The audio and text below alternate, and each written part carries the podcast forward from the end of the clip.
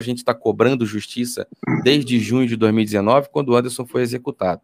Então, nesse exato momento, pesa sobre a deputada Flor Delis a acusação do Ministério Público, portanto, ela é acusada e ré por homicídio consumado, triplamente qualificado, por motivo torpe, meios cruéis e sem chance de defesa à vítima.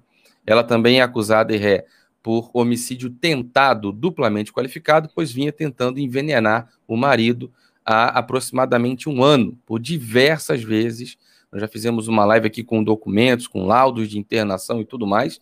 E, além disso, ela é acusada de associação criminosa armada majorada, pois no entendimento da Polícia Civil, que fez todo o trâmite de investigação e perícia, todo o trabalho de várias fases desse caso, ela é a chefe da quadrilha, a mais perigosa de todos e deveria estar presa há muito tempo, no entendimento da Polícia Civil. O Ministério Público apresentou queixa com base nesse mesmo entendimento e com base nesta análise. Então, além disso, crimes de falso, como falsidade ideológica, falsificação de documento, e acusada no plenário em Niterói de prática de rachadinha, que no Brasil também é crime, onde você vai constranger e coagir alguém que seja seu funcionário a devolver parte do salário, assinando que recebeu o total, mas fica só com uma parte. O cara tem que receber 10 mil, 14 mil, fica com só 3 mil ou 4 e devolve o resto.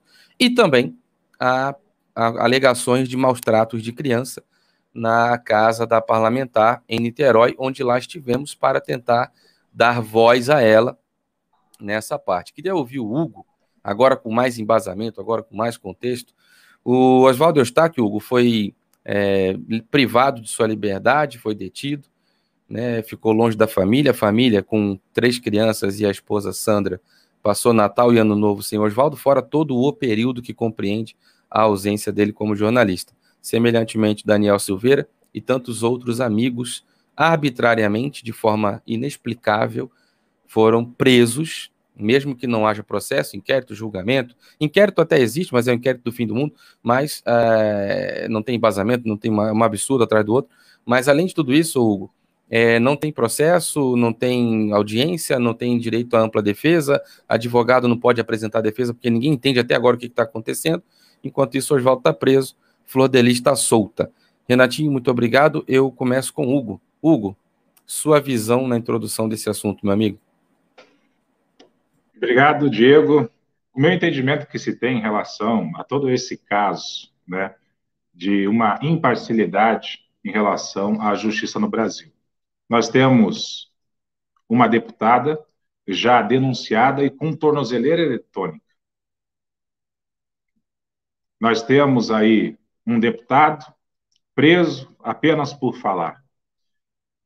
Mas eu vou focar em Flor de Lis pelo fato do seguinte: ela representava uma esfera muito grande no Brasil, a parte evangélica. Pastora, família, casada, com filhos, e, e uma creche, não sei, um, um abrigo para mais de 50 crianças.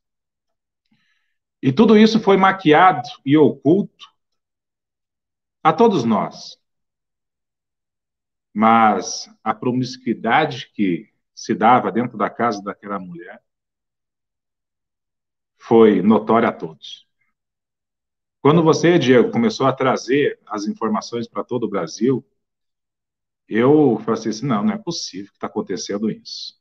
Uma deputada pastora, casada, e quando veio à tona que Anderson era namorado da filha, depois pulou para a mãe, aí eu falei assim: pronto.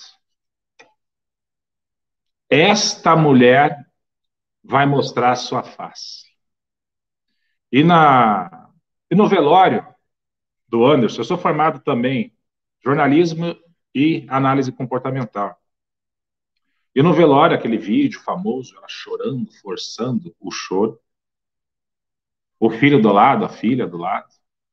E ela, em nenhum momento, se preocupou em cobrar a justiça. Nenhum. Porque você vê esposas como aconteceu no caso do soldado Wesley Goss, em Bahia, revoltada, desesperada, à busca de justiça, com sangue nos olhos. Flor de Lis, apenas no seu óculos escuro, escondendo a face oculta da igreja. A Flor de Lis, ela representa a minoria que está escondida através de governos, através de governos e mandatos. A Flor de Lis, ela teve a oportunidade de trazer a verdade. Mas o porquê não trouxe, Diego? Porque não há. Por que não há? Uma deputada com mandato de representação do povo, e o povo que ela representa, um povo de Deus. Que, com todas as, as acusações, que não é você que está fazendo, Diego, é o Ministério Público e a Polícia Civil. Vocês apenas está amplificando a voz do Ministério Público e da Polícia Civil. E essa mulher, ainda nada, apenas com uma tornozeleira eletrônica, escondendo-se atrás do seu foro privilegiado.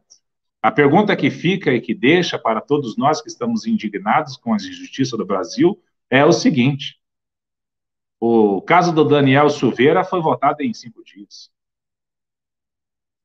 até hoje preso.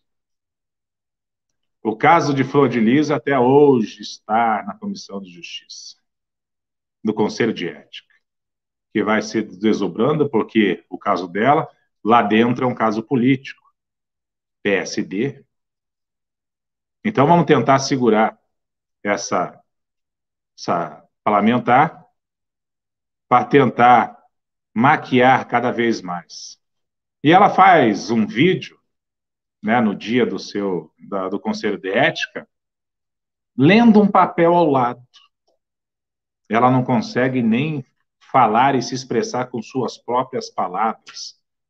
Uma mulher que se diz pastora. Uma mulher que se diz pastora. Lendo do lado do cartaz do assessor, que provavelmente seja o amante, aquele casado, que está dormindo com ela agora. Não sou eu que estou falando, foi a própria esposa do cara. Assim, a Flor de Lis roubou meu marido. E para premiar ele, fez ele assessor do seu gabinete. Então a gente fica com repúdio e com nojo de certas coisas que acontecem no Brasil que é inacreditável. Inacreditável. A Polícia Civil faz o seu trabalho, o Ministério Público faz o seu trabalho, mas a parlamentar tem foro privilegiado. E ela apenas pega uma pulseirinha na sua tornozeleira, mas continua com as promiscuidades. Deitando, diz que a famosa cama, né, de três metros de um lado, quatro por outro, diz que é gigante, né, diz que a cama, que cabe um monte de gente. E, até agora, nada. E, Diego, e vai demorar mais um pouco ainda. E vai demorar mais um pouco ainda porque ela não representa mais nada ao povo da qual ela representava. Um espírito de Jezabel rondando a região de Niterói. Um espírito de Jezabel que ataca e mata profetas. O que se era físico no Antigo Testamento se faz espiritual no Novo Testamento. E isso nos assusta muito. Nos assusta muito. Mas a vocês que estão nos assistindo, povo de Niterói, do Rio de Janeiro, a qual infelizmente depositou seu voto nesta fraude dessa deputada, Existe um louco chamado Jeú que vem e confronta com o espírito de Jezabel. E entendo eu, Diego, que você é o louco Jeú, que a palavra fala que está o mensageiro na porta do palácio e diz assim: quem é aquele louco que vem com a carroça? Porque todo mundo já sabia que Jeú, sangue nos olhos. que confrontava. Jeú chegando na porta do reinado, o mensageiro pergunta para ele assim, Diego, você vem em paz? E a própria palavra diz que Jeú manda ele calar a boca e dar com a mão aberta na cara. Cala a boca, pum, e entra. E todo mundo sabe o que acontece depois. Para confrontar Jezabel não é Elias, é o louco Jeú. Então nós estamos aguardando que o louco Jeú, Diego Ganoli, consiga derrubar esse espírito de Jezabel que está em Niterói, no Rio de Janeiro, que vem confrontar a igreja com sua promiscuidade. E deixo um recado aqui a todos que ainda ficam sobre pseudo cobertura espiritual dessa mulher. Você está comendo do fruto do pecado. O que ela lança, o próprio Cristo diz assim, assim, o que contamina não é o que entra, é o que sai. Uma mulher que dorme em, em berço de pecado, bebe do pecado, come do pecado, e você está prostrado à mesa do pecado, porque ela não tem mais autoridade nenhuma. O manto dela foi tirado, o anel dela foi tirado e as sandálias foram tiradas. Flor de riso hoje não representa mais nada. Já foi defenestrada pelo reino dos céus.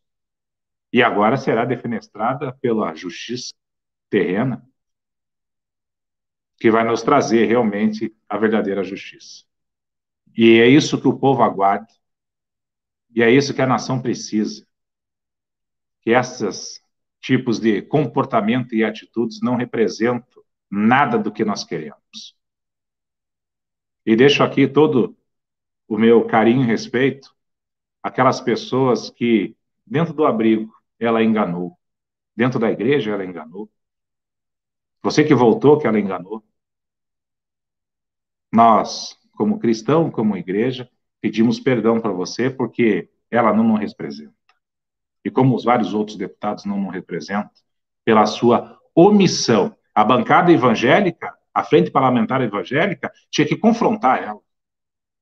Eram os primeiros a pedir a cassação dela, Diego. Eram os primeiros a pedir a cassação dela, porque ela não representa. Mas aguardamos a justiça que ela seja feita e será feita. Porque o fim de Jezabel a gente sabe como é. Obrigado, Diego.